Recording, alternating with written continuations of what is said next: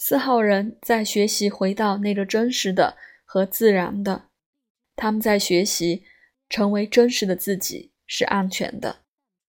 他们的旅程就是要重新拾回那个信任，信任说放松在事实里是没有问题的，不论那个事实是怎么样。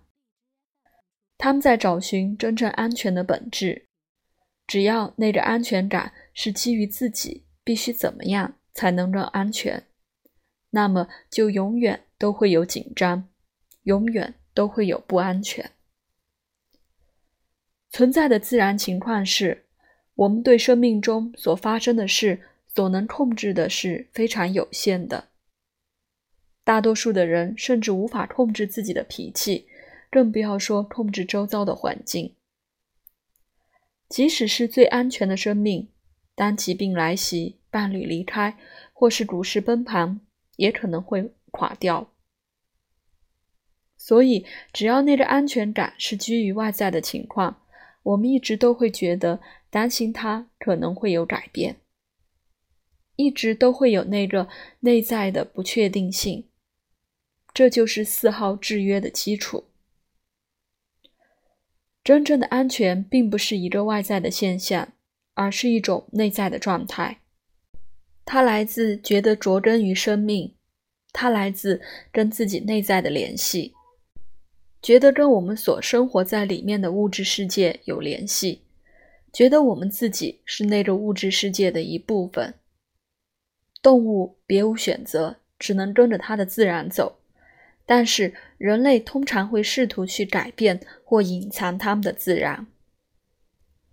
动物不会从事情制造难题，但是人类会。四号人治疗的旅程是去找到那个内在非常平凡的地方，他接受和处理本然的事实，不为其他的理由，就只是因为事情就是这样。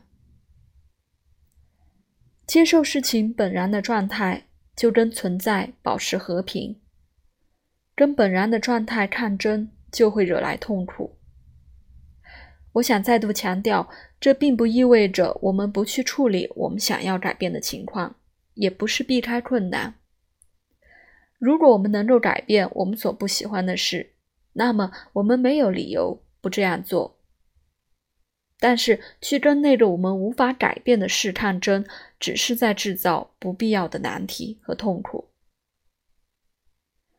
在生命的旅程当中，四号人可能会碰到各种限制，有时候是身体上的困难，比方说生病或意外，或者可能是被迫的限制，比方说被锁起来或是被迫休息。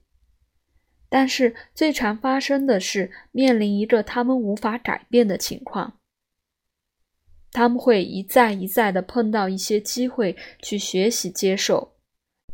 接受之后，就必须放掉试图去做或改变的念头，然后就必须放松下来，回到单纯的只是存在的艺术。回到跟身体的连接是有帮助的，这可以是各种运动，但是以肚子为基础的活动尤其宝贵，比方说武术。任何制约都会影响到身体。头脑所学习到的模式，不可避免的会影响到身体。身体工作对四号人尤其有关，因为他们是从他们的身体的经验学到不信任，所以他们的身体是回到信任的门。有些四号人就直接去做身体工作，在别人的身体上工作是他们学习的方式。透过这种方式，渐渐的回到他们自己的身体。单纯的做事也会有帮助。换句话说，以它来作为只是存在的垫脚石，他们可以用实际的工作来释放他们担心或压力的倾向。有一些四号人，当碰到困扰的时候，就自动跑去做一些实际的事。接近大自然也是四号人的一种治疗。当我们接近大自然的时候，总是比较容易跟我们内在的自然连接。所以，栽种一些植物或是进入大自然，对四号人是有益的。大自然里面的树木就只是存在，这是四号人要学习的。所以，花一些时间坐在树下，可以让能量镇定下来。静心是另外一种四号人可以学习只是存在的艺术。如果那个四号人是心神不在的那一种，他们如果能够将觉知根植于身体，尤其是跟肚子连接，是很有帮助的。这需要有意识的将能量往下带。而不是遵循自然的习惯，让能量往上走。对于过度的四号人来讲，它意味着不要陷住在作为的习惯里。